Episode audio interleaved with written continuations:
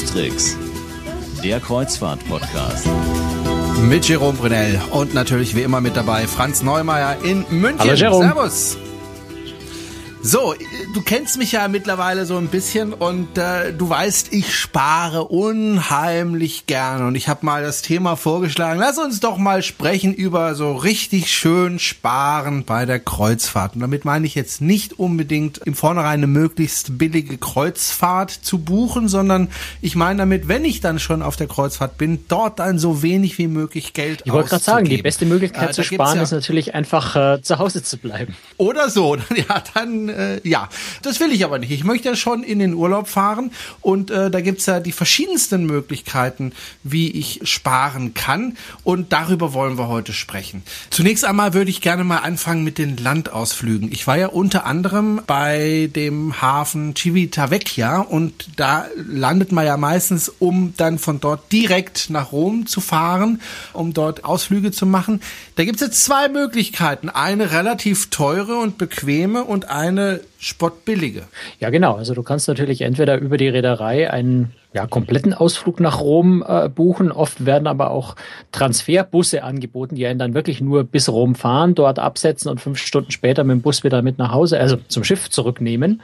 Ich, ich, ich sag schon immer gemacht, so zu Hause, wenn ich vom Schiff rede. Das Ja. ähm, äh, bringt, bringt der Job mit Hab sich. ich gemacht, hat mich- ähm, ist aber natürlich relativ teuer. Hat mich aber gleich, ja, 50 Euro. Und das war eher günstig. bezahlt, also es gibt auch Reedereien, die verlangen da war. 80 Dollar und mehr, nur für die Busfahrt Mhm. nach Rom und zurück. Der Vorteil dabei ist natürlich, ich kann mich darauf verlassen, dass ich zum Schiff zurückkomme, bevor es abfährt, aber es ist sehr teuer. Die günstigere Variante, ich weiß jetzt den genauen Betrag nicht, aber wenn ich ähm, ein paar hundert Meter bis zur Bahnstation in Civitavecchia laufe, also aus dem Hafen selber muss man eh mit einem äh, kleinen äh, Hafen-Shuttlebus rausfahren, weil man da nicht laufen darf, aber von dort ein paar hundert Meter zum Bahnhof, dort komme ich wirklich mit dem Zug nach Rom rein für ein paar Euro. Und da fahren relativ viele Züge, weil das ja, ja, das sind so Vorortzüge, die eigentlich die ganzen Pendler zum Arbeiten auch nach Rom reinbringen. Die sind dann immer nicht so glücklich, wenn die Kreuzfahrtschiffe in der Früh kommen, weil dann sind die Züge nämlich so schön voll, dann kriegen die Pendler keine Sitzplätze mehr. Also die Züge sind schon auch richtig voll und das ist sehr günstig. Und wenn ich mich in Rom ein bisschen auskenne und jetzt nicht so auf die extreme Bequemlichkeit angewiesen bin, da kann man schon gleich einen richtigen Batzen sparen. Gerade wenn man Familie vielleicht zu dritt, zu viert ist, äh, statt pro Person 50, 80 Euro zu bezahlen, nur für den Bustransfer, komme ich da. Ich habe irgendwas von 6 Euro im Kopf, aber es kann sein, dass ich da falsch liege. Aber so in der Größenordnung ungefähr pro Person kostet mich das Bahnticket. Kann man sehr viel Geld sparen. Hätte ich also machen sollen, ne? Ja, wahrscheinlich schon, wahrscheinlich schon. Also ist, man muss natürlich so ein bisschen den Fahrplan im Kopf halten und rechtzeitig da sein. Und italienische Bahn kann schon auch mal passieren, dass einfach ein bisschen Verspätung ist. Wobei ich das dort jetzt noch nie erlebt habe. Ich war schon oft da und habe es immer mit dem Zug gemacht, hat immer gut funktioniert.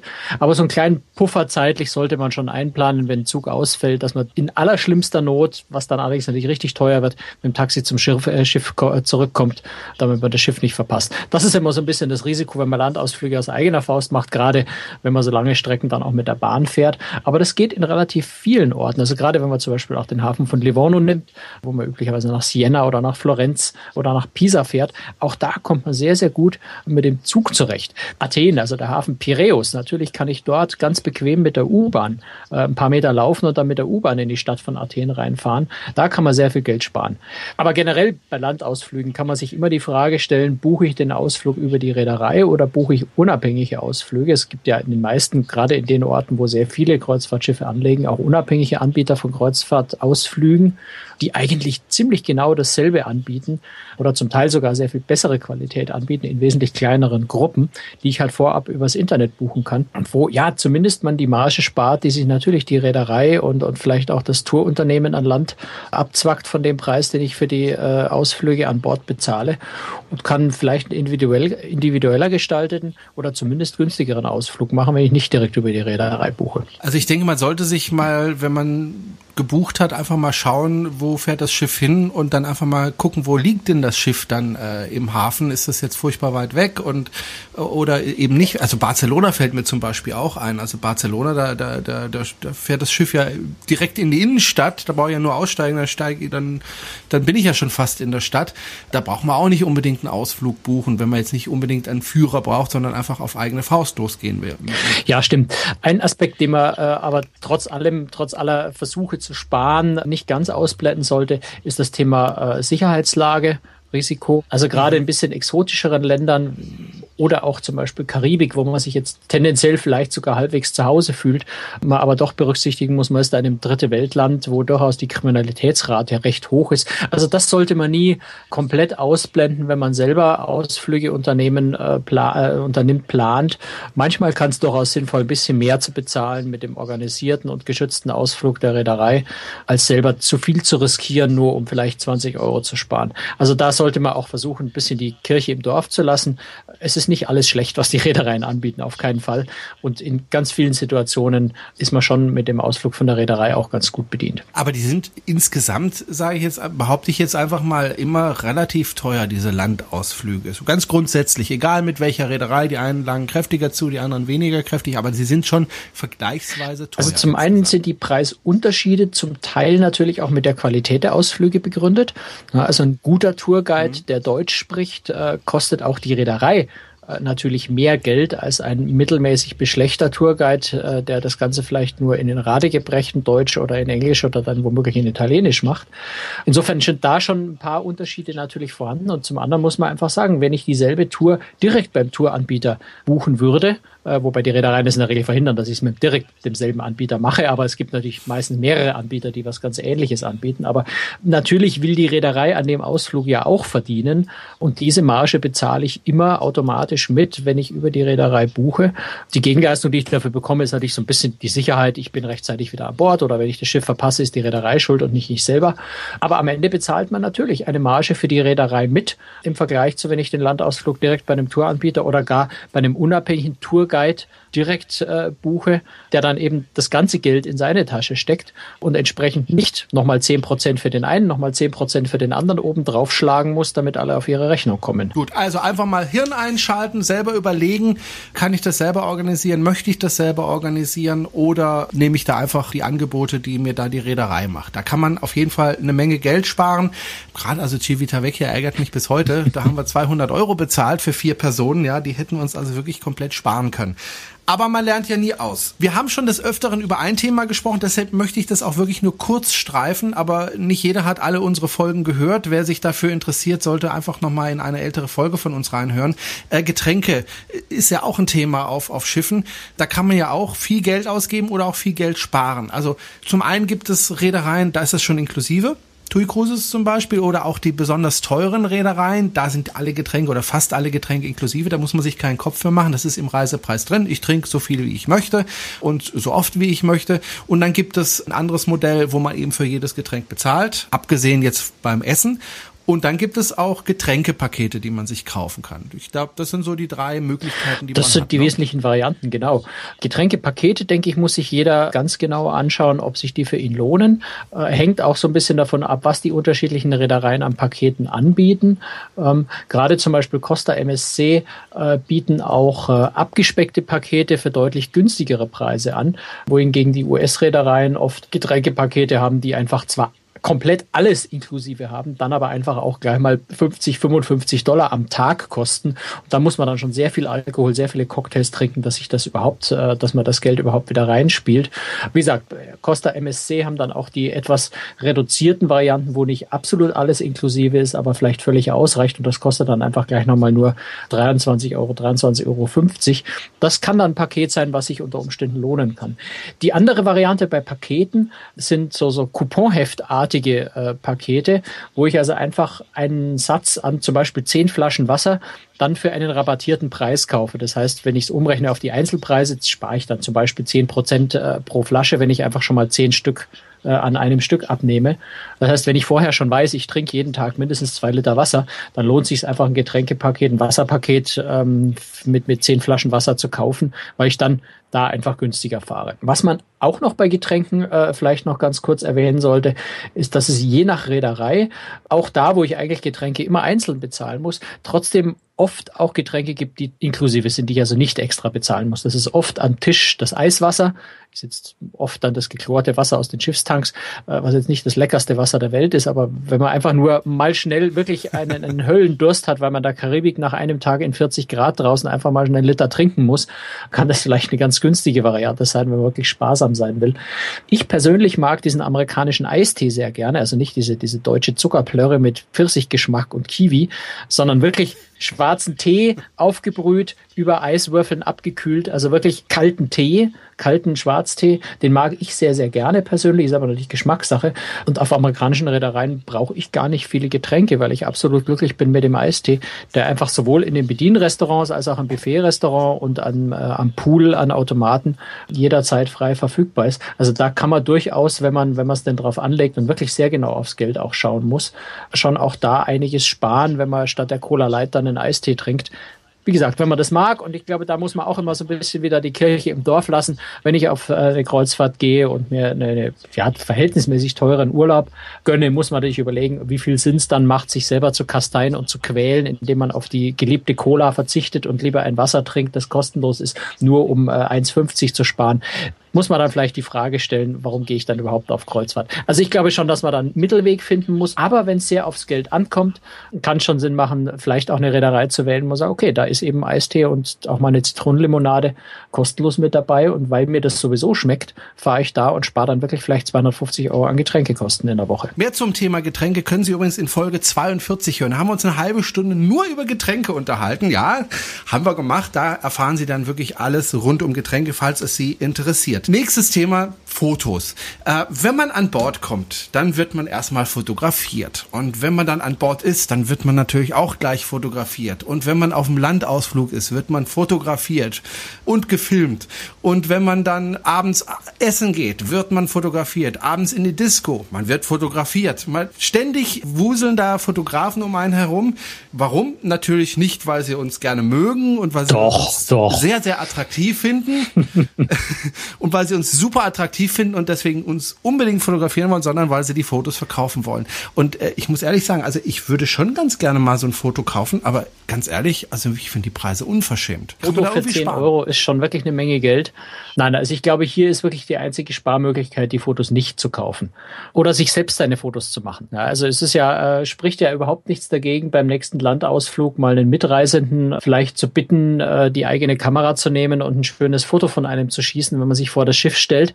Ähm, das ist dann das gratis Digitalfoto, was man auf seiner eigenen Kamera hat, statt das teure vom Schiff zu kaufen. Also da eine Sparmöglichkeit, irgendwelche Tricks gibt's da an und für sich nicht. Der einzige Trick ist wirklich von, also ich gehe inzwischen auch schon an diesen schönen Rettungsringen, vor denen man da beim Einsteigen fotografiert, war einfach immer schon vorbei, weil ich sage, ich werde sowieso nie kaufen, spart euch einfach die Mühe und lass mich auch schon gar nicht mehr fotografieren, auch beim Abendessen. Ich, ich persönlich empfinde es immer als Störung, wenn ich gerade mitten im Hauptgang bin und mich dann erstmal am Tisch umarrangieren muss, nur damit der Fotograf seine Bilder machen kann.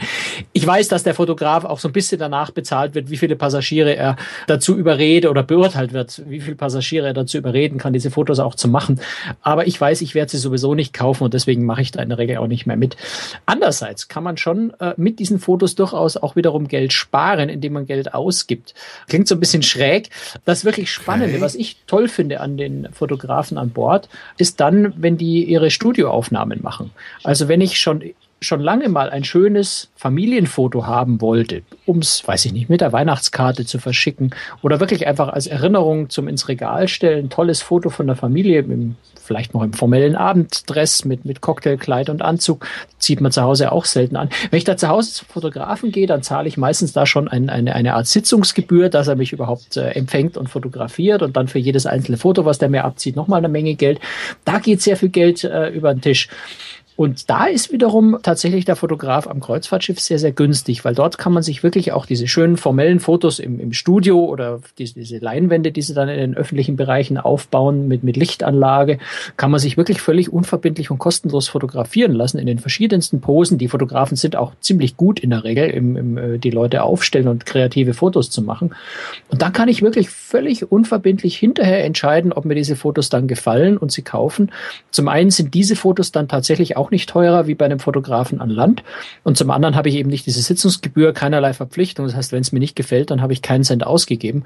Und wenn es mir gefällt, dann habe ich ein wirklich schönes Familienfoto, was mich an Land echt mehr kosten würde. Also das ist so ein Aspekt, wo die Fotografen durchaus Sinn machen an Bord. Die Standardfotos beim Einsteigen vor der Fototapete oder dem Schwimmreifen vielleicht nicht so unbedingt, wenn man Geld sparen will. Hm. Wo man ein bisschen Geld sparen kann, ist bei den Filmen, nämlich dann, wenn man sie vor der Reise schon bestellt. Das geht bei manchen Reedereien, das stimmt. Und wo man natürlich auch sparen kann, wenn man absolut fotofanatisch ist. Viele Reedereien bieten dann auch so einen Komplettsatz an Fotos an, wo man also dann, weiß ich nicht, für 299 Dollar sämtliche seine Fotos bekommen kann, statt jedes einzelne Foto mit äh, 10 oder 15 Dollar zu bezahlen.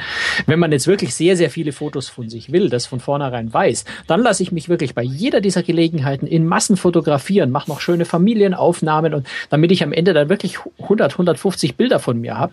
Und dann lohnt sich natürlich, wenn ich 299 pauschal für alle diese Fotos zusammenzahle, wenn ich es wirklich drauf anlege. Aber da sind wir, glaube ich, weit weg davon, wie man möglichst wenig Geld auf Kreuzfahrt ausgibt. Aber eine Möglichkeit. Das nächste Thema, was ich ansprechen möchte, ist das Essen auf dem Schiff. Normalerweise ist das Essen ja inklusive. Man kann da aber auch trotz alledem noch richtig viel Geld auf den Tisch legen, um noch besser zu essen. Ja, also auf allen Reedereien, äh, bei allen Reedereien, auf allen Schiffen ist natürlich das Buffet-Restaurant und dort, wo es es gibt, bis auf AIDA ja eigentlich bei fast allen äh, auch das Hauptrestaurant oder mehrere Hauptrestaurants im Reisepreis inklusive. Das Essen ist dort in der Regel auch sehr, sehr gut. Es gibt da keine wirkliche Notwendigkeit, noch mehr Geld für extra, äh, Essen extra auszugeben. Auf der anderen Seite hat jedes Schiff seine Spezialitätenrestaurants, wo ich dann eben ein besonderes Steakhouse habe mit besonders hochwertiger Qualität beim Steak. Äh, manchmal gibt es Seafood-Restaurants, Asiaten, Italiener. Wenn ich das möchte, muss ich dafür natürlich extra Geld ausgeben. Das kann man sich sparen, wenn man auf jeden Pfennig schauen muss. Auf der anderen Seite sollte man sich die Preise auch mal genauer anschauen. Denn ähm, wenn ich mir zum Beispiel an das 150 Central Park auf der Oasis oder Allure of the Seas vor Augen führe, das ist ein Fünf-Gänge-Menü, das sehr, sehr nahe an, an Sternenniveau dran ist. Und da zahle ich dann 35 Dollar dafür. Bin mir nicht ganz sicher, ob der Preis noch aktuell ist, aber in etwa in der Größenordnung. Das ist dann ein Preis, wo ich natürlich an Land auch nicht annähernd äh, ein Restaurant in dieser Qualität besuchen kann, sodass wenn mir sehr, sehr leckeres Essen wirklich wichtig ist, dann kann ich mir auf Kreuzfahrtschiffen relativ günstig sehr, sehr hochwertige Mahlzeiten gönnen, wenn ich das denn will. Ich muss nicht, aber es ist eine schöne Option. Und wenn ich besonders viel in Spezialitätenrestaurants essen will, dann gibt es bei manchen Reedereien, zum Beispiel bei Royal Caribbean, weiß ich das, auch Restaurantpakete. Also ich kann dann vorab für, weiß ich habe die Preise jetzt nicht genau im Kopf, aber pauschal äh, zahle ich dann mal 100 Dollar und darf dafür dann in vier Spezialitätenrestaurants meiner Wahl gehen, was in der Regel bedeutet, dass man für drei bezahlt und in vier tatsächlich gehen darf. Also auch da sollte man so ein bisschen schauen, ob es vielleicht Pakete für diese Spezial, äh, Spezialitätenrestaurants gibt, wenn man ohnehin viele besuchen will, dass das noch ein bisschen günstig günstiger geht, als es ohnehin eigentlich schon ist, wenn man es mit Preisen an Land vergleicht in ähnlichen Restaurants. Ich glaube, bei TUI Cruises gibt's das auch, dass man so ein Paket bestellt, aber ich bin mir da auch nicht ganz sicher. Also, wenn man sparen möchte, dann sollte man vielleicht einfach auf die Spezialitätenrestaurants verzichten und einfach in den Hauptrestaurants essen, weil man da auch sehr, sehr lecker essen kann. Gibt es denn da auch die Möglichkeit, in diesen Hauptrestaurants mal zu sagen, äh, lieber Koch, ich hätte gern mal dieses oder jenes Essen extra für mich zubereitet oder ist es dann tatsächlich? Also man schwierig? kann das versuchen. Ähm, manche Köche, selbst auf großen Schiffen, äh, sind da durchaus äh, offen für Sonderwünsche. Ich würde mich jetzt nicht darauf verlassen und ich würde jetzt nicht mit der Anspruchshaltung hingehen, das muss der jetzt unbedingt für mich tun. Aber wenn ich am Tag vorher mit meinem Kellner spreche und sage, hör mal zu, ich hätte unglaublich gerne mal, weiß ich nicht, ein Pilzrisotto, das, das äh, möchte ich unbedingt, ob er nicht in der Küche mal fragen kann, ob die sowas machen können. Es ist möglich. Es geht unter Umständen. Ich würde mich nicht darauf verlassen. Wahrscheinlichkeit ist eher höher, dass man mal auch ein Nein kriegt und sagt, geht halt nicht. Vielleicht auch, weil sie einfach gar keine Pilze an Bord haben. Aber Fragen schadet nicht. Fragen äh, kann durchaus zu dem Ergebnis führen, dass sich der Koch vielleicht sogar freut, dass er mal was abseits seines Standards äh, kochen darf ja, ist ein Versuch wert. Auch Pilze gibt's immer. Irgendwo im Bad oder Die so. möchte ich aber dann jetzt nicht im Risotto haben. Und ich hoffe, dass es kein Schiff gibt, wo es wirklich Pilze im Bad gibt. Lieber nicht. Jetzt bist du ja schon unheimlich viel auf Schiffen unterwegs gewesen und du kennst doch bestimmt noch so, so kleine Tipps und Tricks, wo man noch ein bisschen was sparen kann. Bingo zum Beispiel ist, glaube ich, so, so ein Ding. Äh, ich habe das ja selber eine Zeit lang moderiert, Bingo-Spiele. Da kann man ja auch ein bisschen sparen. Halt. Ja, also es gibt natürlich äh, an Bord der Schiffe immer ich sag mal, Log-Angebote. Es gibt ganz viel Programm an Bord, dazu gehört das Spielcasino, da gehört Bingo dazu, das sind Sportveranstaltungen und so weiter. Internetzugang an Bord äh, ist so ein Thema, wo die äh, Reedereien einen natürlich versuchen, auch dazu zu bewegen, dass man das auch tatsächlich nutzt, einfach weil sie an all diesen Dingen Geld verdienen. Und in der Regel gibt's dann einfach so, so Log-Angebote, wo es einfach dann mal eine kostenlose Bingo-Karte bei irgendwelchen Gelegenheiten gibt Natürlich nicht mit dem Ziel, mir was zu schenken, sondern mit dem Ziel, dass mich das Bingo so fasziniert, dass ich dann einfach noch zehn äh, kostenpflichtige Karten dazu kaufe. Es gibt Freispiele in, äh, in, im, im Spielcasino unter Umständen. Meistens sind das dann, also da kann man dann kein Geld gewinnen, ne? aber es sind äh, Chips, die man bekommt in bestimmten Automaten und wenn ich dann eben äh, vermeintlich gewonnen habe, dann kriege ich ein T-Shirt oder einen Schlüsselanhänger oder sowas. Solche Dinge kann man natürlich ausnutzen und wenn man halbwegs schlau ist und sich nicht eben dann doch nicht locken lässt, ja, dann profitiert man so ein kleines bisschen davon. Damit kann man jetzt nicht reich werden und man kann jetzt nicht unglaublich viel Geld damit sparen. Aber es sind so nette Kleinigkeiten, die man mitnehmen kann die auch nicht schaden. Was es sehr häufig gibt bei Reedereien, die so ein Stammkundenprogramm haben, also ein Loyalitätsprogramm, ist dann, wenn man da in, den Sta in dem Status immer weiter aufsteigt, also häufig mit der Reederei fährt, gibt es dann Couponheftchen die man zum Beispiel auf der Kabine dann liegen hat, wenn man, ein, äh, wenn man eingeschifft hat. Das sind dann oft eben zum Beispiel solche Gutscheine für kostenlose Spiele im Spielcasino dabei oder auch ein 10% Rabattgutschein für das nächste Internetpaket, äh, vielleicht auch mal ein Rabattgutschein für Massage. Auch das, da sollte man die Tagesprogramme ganz gut anschauen. Da liegen manchmal auch so Werbezettel bei, dass äh, an bestimmten, also vor allem zum Beispiel an, an Landtagen, wo das Schiff im Hafen liegt, dass es vielleicht einfach mal einen Rabatt äh, fürs Spa oder sowas gibt zu bestimmten Terminen. Das alles kann man natürlich ausnutzen, ähm, wenn man sich dessen bewusst ist, dass das alles Log-Angebote sind, die eigentlich das Ziel haben, einen zu Dingen zu verleiten, die man sonst nicht tun würde oder dazu verleiten, mehr von dem zu tun, was man eigentlich vorhatte. Wenn man damit halbwegs äh, rationell umgeht und sich nicht verlocken und verleiten lässt, kann man all das schon auch nutzen, um nochmal ein paar Euro hier und da zu sparen. Es gibt ja immer Shops an Bord von Schiffen und äh, da habe ich mich immer gefragt, sind die eigentlich günstiger als an Land oder kosten die sogar mehr oder kosten die gleich viel? Also kann ich da auch sparen? Also pauschal kann man es nicht sagen, aber in der Regel sind die tatsächlich günstiger. Hängt natürlich auch ein bisschen vom Fahrgebiet ab. Dann eben, wenn sie tatsächlich zollfrei anbieten können, also wenn das Schiff äh, einen Hafen außerhalb der EU anläuft, innerhalb der EU ist das ja eher schwierig. Aber wenn ein Hafen außerhalb der EU anläuft, dann können die Waren auch zollfrei angeboten werden. Klammern, man muss dann auch dran denken, wenn man in die EU zurück einreist, das zu verzollen, wenn es denn über die Zollgrenzen drüber geht.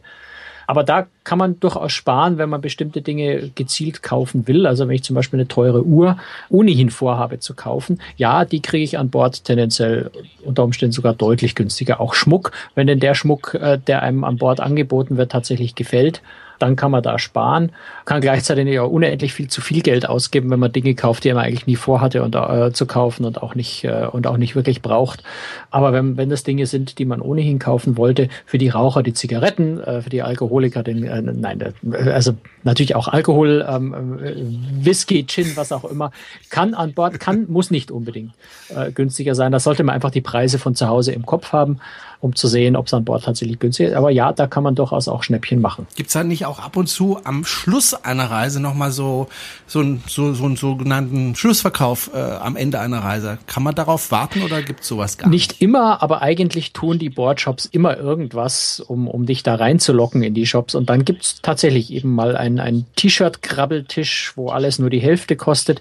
Also ich würde tendenziell, wenn ich vorhabe, zum Beispiel Logo-Ware zu kaufen, also ein äh, T-Shirt mit, der, mit dem Logo der Reederei, würde ich das jetzt nicht in der ersten Stunde am ersten Kreuzfahrttag tun, sondern ich würde ein bisschen zuwarten, ob nicht vielleicht doch solche Angebote kommen. Und ich sag mal, das T-Shirt mit dem, mit dem äh, Reederei-Logo, das wird denen jetzt auch nicht ausgehen im Shop. Das heißt, das kann ich wirklich am vorletzten Tag um 17 Uhr auch noch kaufen. Und vielleicht habe ich bis dahin Glück und es gibt tatsächlich ein Sonderangebot, wo ich dann zuschlagen kann und das Ganze günstiger kriege. Also da lohnt sich schon ein bisschen die Augen aufzuhalten, aufzupassen und das vielleicht eher ein bisschen nach hinten rauszuschieben. Kann sein, dass ich dann einfach das, was ich eigentlich kaufen wollte, ein bisschen günstiger kriege, ja. Manchmal gibt es ja auch auf Schiffen so Verlosungen, wenn man so eine Führung macht oder so, dass man dann eben Lose bekommt und dann auch vielleicht was gewinnt. Ja, das ist bei vielen Reedereien, gerade bei den amerikanischen, am ersten Tag, also am Einsteigetag, die Methode, die Leute mit dem Schiff natürlich vertraut zu machen, äh, ihnen klar zu machen, da gibt's Shops, in denen man was kaufen kann, da gibt's ein Spa mit ganz vielen teuren Wellnessanwendungen, die man für die Reise buchen kann. Da gibt's Spezialitätenrestaurants, die man unbedingt möglichst frühzeitig buchen sollte, um die auszulassen. All das ist natürlich im Interesse der Reederei. Und um die Passagiere da noch etwas stärker hinzulocken, werden häufig tatsächlich Lose verteilt. Also wenn ich am ersten Tag meine Führung durch das Spa mache, dann bekomme ich so, so Raffle-Tickets und so ein kleines äh, Papierticketchen mit einer Nummer drauf. Oder wenn ich in den Boardshops vorbeigehe am ersten Tag, manchmal auch während der Reise noch, gibt es dann so Gewinngutscheine.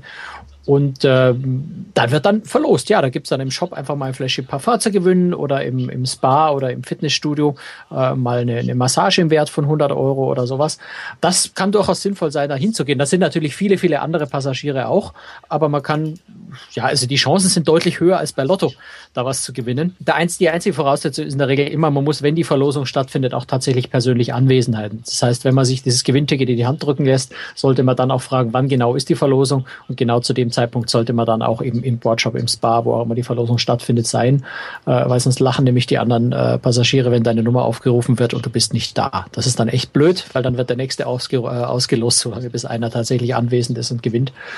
Und ja, das kann durchaus interessant sein. Gerade mal eine Massage im Spa ist ja gleich mal eine Menge Geld wert. Kann Spaß machen und viel Geld sparen. Jetzt ist man schon auf Reise und dann möchte man sparen und dann möchte man vielleicht auch bei der nächsten Reise schon sparen. Und auch da gibt es ja auch Möglichkeiten, indem man die Reise schlicht direkt an Bord schon wieder bucht, die nächste. Ja, Reise. bei den meisten Reedereien gibt es tatsächlich so eine Art kleines Reisebüro an Bord oder ein ähm, Kreuzfahrtberater, Future Cruise äh, Consultant, wie auch immer sich das nennt, wo man tatsächlich zukünftige Reisen äh, mit derselben Reederei schon direkt buchen kann, während man noch an Bord ist. Und um einem das so richtig schmackhaft zu machen, geben die meisten Reedereien dann eben auch kleine Rabatte, beziehungsweise Bordguthaben für die nächste Reise. Also wenn ich zum Beispiel die nächste sieben Tage Kreuzfahrt schon mal buche, dann bekomme ich für diese in der Zukunft gebuchten Reise bei dieser Reise dann 100, 100 äh, Euro Bordguthaben beispielsweise. Das sind so die Dinge, die man da machen kann. Es gibt im Übrigen auch äh, bei vielen Reedereien die Möglichkeit, diese nächste Reise noch nicht fest zu buchen, dass ich also sage, ich möchte jetzt am 17. Mai äh, mit dem Schiff XY folgende Fahrtroute fahren, sondern man kann einfach so eine offene Buchung machen. Das heißt, ich sage, ich buche eine sieben Tage Kreuzfahrt aber ich weiß noch nicht genau wann und wo. Das lege ich dann später mal zusammen mit meinem Reisebüro fest. Ich mache nur eine Anzahlung, die ist dann auch nicht erstattbar. Und wann genau und wo genau ich dann tatsächlich fahre, kümmere ich mich irgendwann später mit dem Reisebüro drum. Das allein reicht in der Regel schon aus, um dieses Bordguthaben für die nächste Reise zu bekommen.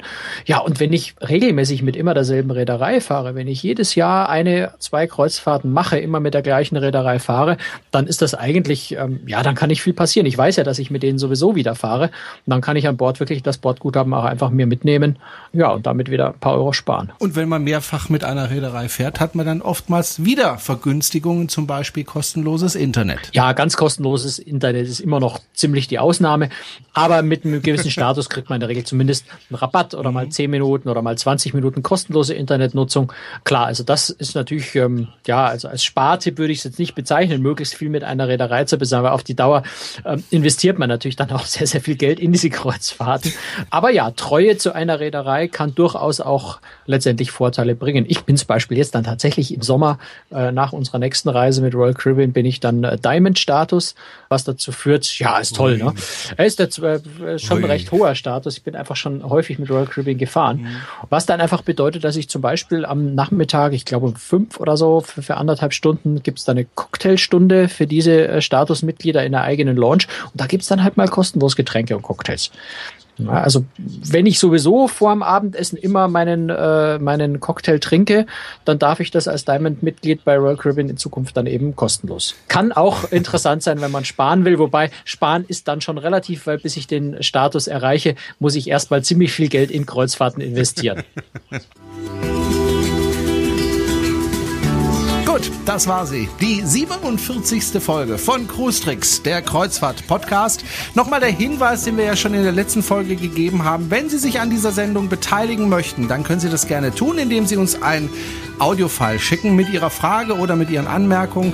Schicken Sie uns vielleicht auch Ihren Skype-Namen, wenn Sie denn einen haben. Vielleicht rufen wir Sie dann an und vielleicht finden Sie dann hier auch mal in diesem Podcast statt.